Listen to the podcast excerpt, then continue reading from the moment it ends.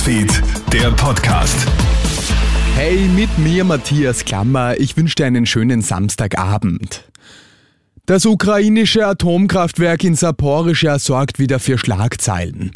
Russische Soldaten sollen nämlich den Chef des Kernkraftwerks entführt haben. Die Truppen halten Berichten zufolge das Fahrzeug von Inor Muraschow an, zehren ihn aus dem Auto und verschleppen ihn mit verbundenen Augen. Eine russische Erklärung dafür gibt es derzeit nicht. Die Ukraine fordert, dass der AKW-Chef sofort wieder freigelassen wird. Russland würde atomaren Terrorismus durchführen. Und Russland hat in einer weiteren Niederlage gegen die Ukraine die strategisch wichtige Stadt Lyman im Gebiet Donetsk aufgegeben.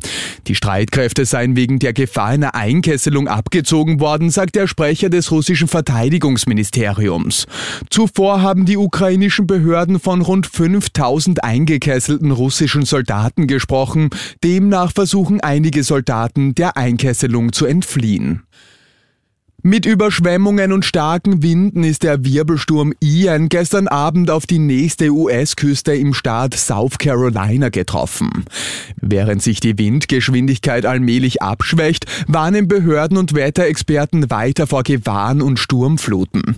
Alleine im US-Bundesstaat Florida sollen 23 Menschen ums Leben gekommen sein, viele davon sind ertrunken. US-Medien berichten, dass die tatsächliche Zahl der Todesopfer aber deutlich höher liegen könnte. Laut dem Fernsehsender CNN sollen 45 Menschen infolge des zerstörerischen Wirbelsturms gestorben sein. Es handelt sich um die schwersten Brände seit zwölf Jahren.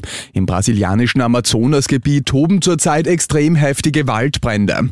Im September werden in der Region rund 41.000 Feuer registriert. Mehr Brände in einem Monat hat es zum letzten Mal im September 2012 gegeben. Wir schmeißen unheimlich viel Essen weg. Darauf hat diese Woche der Tag gegen Lebensmittelverschwendung aufmerksam gemacht. In Österreich landen jedes Jahr rund 900.000 Tonnen einfach im Müll. Wir kaufen zu viel und interpretieren das Mindesthaltbarkeitsdatum falsch. Dabei wäre es gerade in Krisenzeiten wichtig, bewusst mit Lebensmitteln umzugehen.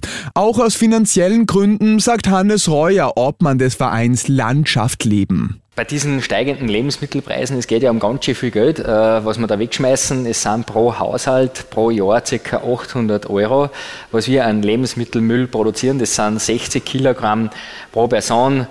Und um 800 Euro, wenn man sich jetzt das Einkaufsverhalten der Österreicher im Durchschnitt anschaut, ist das ungefähr, wir geben im Monat ungefähr 400 Euro aus. Also der Spar hat eigentlich zwei Monate, wenn ich es nicht mehr wegschmeiße. Wer kommenden Sonntag mit Briefkarte wählen möchte, sollte diese bald beantragen. Die Stimme muss nämlich am 9. Oktober um 17 Uhr bei der Bezirkswahlbehörde eingelangt sein.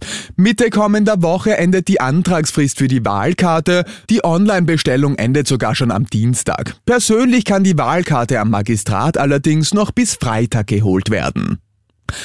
Und das war's schon wieder mit den wichtigsten Infos bis jetzt. Den nächsten Podcast und das nächste Update gibt's dann wieder morgen früh. Schönen Abend dir. Krone Hits, Newsfeed, der Podcast.